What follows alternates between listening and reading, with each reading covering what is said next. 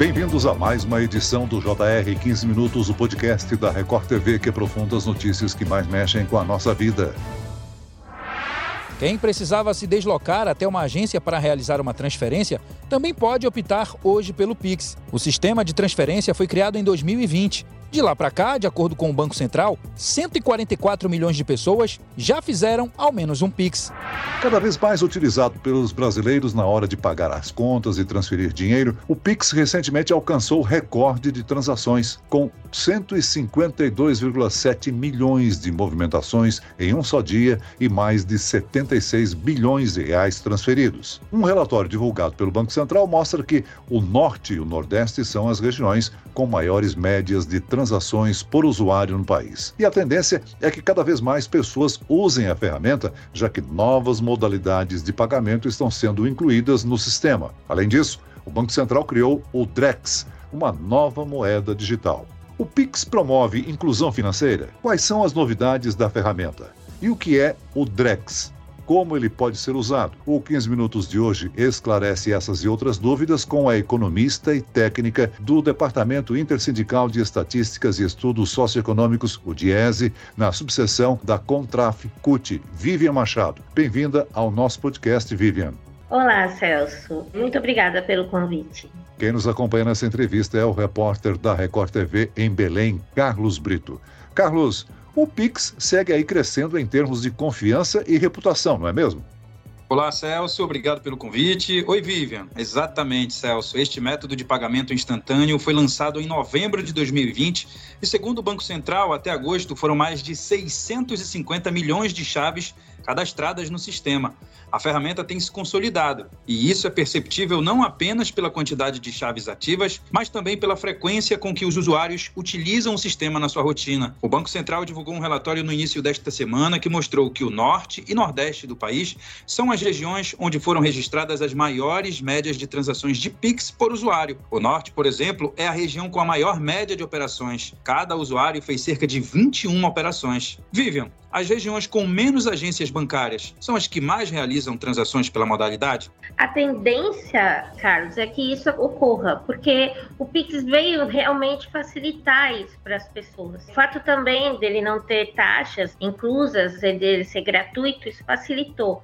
Mas a possibilidade das pessoas fazerem a transferência de onde elas estão sem precisar se deslocar, facilitou bastante. Facilitou também para os comércios locais também, porque ele reduziu alguns custos, né? Como por exemplo das máquinas de POS, as máquinas de cartão. Então é mais barato eles receberem pelo Pix do que por cartão, por exemplo. Agora, Vivian, individualmente, o Amazonas e o Amapá são os estados com maior quantidade de PIX por usuário. Pessoas que antes tinham aí que se deslocar para localidades onde existia uma agência bancária, hoje usam a ferramenta. Agora, os bancos vêm colhendo o número de agências físicas? Nos últimos anos, o, os bancos fecharam mais de 5 mil agências bancárias no país. Isso desde 2014 e vem fechando todo ano agências. Então, é importante que se tenha uma via, né, para as pessoas realizarem as operações, né? E o Pix realmente veio trazer uma possibilidade para essas pessoas.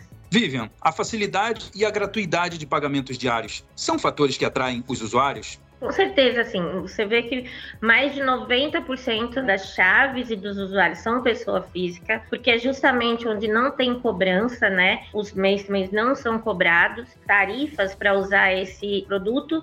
Então, essa facilidade é que fez com que se tornasse um sucesso. O Pix superou aí a soma das transações, seja de boleto, seja de TED, DOC, de todas as transferências, todos os tipos de transferências né, e pagamentos, o Pix superou. Então, superou justamente por isso, principalmente pela facilidade e por ter barateado as transações também. É, onde tem falta de agências bancárias, tem o Pix. Desde a criação, 144 milhões de pessoas já fizeram pelo menos uma transação. Agora, a gente pode afirmar que o método de transferência eletrônica vem contribuindo para a inclusão financeira de milhões de brasileiros? E qual o impacto disso para a economia, Vivian? ainda precisa haver mais inclusão financeira, né? A gente teve inclusão financeira não só pelo Pix, mas a gente teve a partir da pandemia, né, quando você teve todo aquele programa com relação ao pagamento emergencial emergencial, que teve que ser tudo por meios eletrônicos, né, também, isso fez com que houvesse uma inclusão financeira que não havia antes. E, e, é necessário ainda que se inclua pessoas ao acesso ao sistema financeiro, não apenas do PIX, mas de outras possibilidades também né, de acesso ao sistema financeiro. E o Pix é uma alternativa, né? Tanto para consumidores como empreendedores. Vivian, para as empresas, a adoção do método de pagamento significa agilidade e também redução de custos? significa redução de custos para as pequenas empresas principalmente, né? Para os pequenos comércios principalmente, ela significou. A gente percebe que grandes movimentações elas não são necessariamente realizadas pelo Pix. A gente ainda tem 63% do volume transacionado em transferências via TED. O volume das transferências em Pix ela é pequena, 93% ela está abaixo de 200 reais. Então, quer dizer, qualquer compra pequena, qualquer pagamento pequeno, é, as pessoas estão é, optando pelo Pix. Isso tem facilitado muito as pessoas a realizarem esse tipo de transação. Mas a gente percebe que as grandes, as mais complexas, né, as transações mais complexas e as grandes empresas estão ainda optando por outros métodos de transferências, por isso que o volume transacionado via TED ainda é superior. Ou seja, a gente pode afirmar que o Pix tem sido importante para os pequenos pagamentos na economia informal. Com certeza, principalmente para a economia informal, principalmente para os pequenos estabelecimentos, para os MEIs tem sido muito importante também o Pix. Vivian, há alguns meses, um anúncio feito pela Caixa Econômica Federal de que passaria a cobrar tarifas sobre as transações Pix feitas por pessoas jurídicas, isso gerou uma onda de comentários nas redes sociais. Essa taxação ela é autorizada pelo Banco Central? Como funcionam essas regras? Sim, quando o Banco Central lança o Pix, ele criou uma norma para não ser cobrado nem de pessoa física e nem dos MEIs. Porém, da pessoa jurídica ficou a critério do banco a cobrança. E muitos bancos, para atrair clientela, para não perder também seus clientes, optaram por não cobrar por um período ou por não cobrar até o momento as transações via Pix mas eles são permitidos de cobrança sim, para pessoa jurídica. E aí a gente pergunta, Vivian, pode acontecer do Pix futuramente cobrar por transferências entre pessoas físicas, assim como a TED ou o DOC? Há alguma vantagem nessa medida? Não haveria vantagem para os usuários, a única vantagem seria das instituições que estão intermediando as transações. Não há vantagem para os usuários, nem quem está recebendo, nem quem está fazendo a transação. Isso diminuiria a utilização do próprio produto não faria sentido o Banco Central voltar atrás nessa condição. Dado o sucesso e a facilidade do Pix, outros tipos de transferências bancárias, como o DOC e a TED, perderam espaço. A Federação Brasileira de Bancos, a FEBRABAN, anunciou que instituições financeiras associadas à entidade vão deixar de oferecer transferências via DOC até fevereiro de 2024. Vivian, aí o fim da TED também está próximo? Pode ser que sim, pode ser que não, a gente não tem certeza, é porque, como eu falei, ainda 63% dos usuários utilizam a TED. Não há interesse no DOC, porque o DOC demora mais, inclusive, e o que todas as pessoas estão buscando, os usuários estão buscando é agilidade. O TED traz agilidade. O Pix é ainda mais ágil, né? Ainda assim, muitas empresas confiam principalmente no TED para fazer certas transações. E então, pela questão da agilidade, eu acredito que o TED seja mais difícil deles tirarem. Vivian, a criminalidade não atrapalhou a evolução do serviço, correto? Ele está crescendo com novas funcionalidades como PixSax, PixTroco e em breve sem internet? Então, o PixSac e o PixTroco, ele ainda não teve uma evolução satisfatória, ele tem, tem um crescimento, mas ele não teve uma evolução satisfatória é, para o próprio Banco Central, ele avalia dessa forma, por conta de que vários estabelecimentos ainda não adaptaram seus sistemas para utilizar essa modalidade. Então, é preciso que os, os estabelecimentos adaptem o sistema e muitos ainda não fizeram. Então, para que isso seja mais efetivo, essas duas modalidades, é preciso dessa adaptação. E a questão da utilização sem internet vai fazer com que isso cresça consideravelmente mais, porque a gente tem ainda muitas pessoas, milhões de pessoas ainda sem acesso à internet, né? Sem acesso a uma rede adequada, né? Então, muitas vezes elas ficam impedidas de fazer uma transação via Pix, por exemplo, porque elas não conseguem é, o acesso à internet. Então, é, se for possível fazer offline, será com certeza um ponto positivo nesse sentido. No início deste ano, o Banco Central ampliou a proteção e a segurança, adotando restrições. Entre as medidas está o limite para transações em horário noturno e também um aumento de limites de transações. Agora, a segurança da ferramenta, ela dependerá de cuidados dos usuários ou o Banco Central deve adotar novos recursos para aumentar a segurança das operações? É preciso que as pessoas estejam atentas, mas é preciso que as instituições, principalmente o Banco Central, que é quem controla o sistema, ele tenha ferramentas para para evitar os golpes que vêm ocorrendo.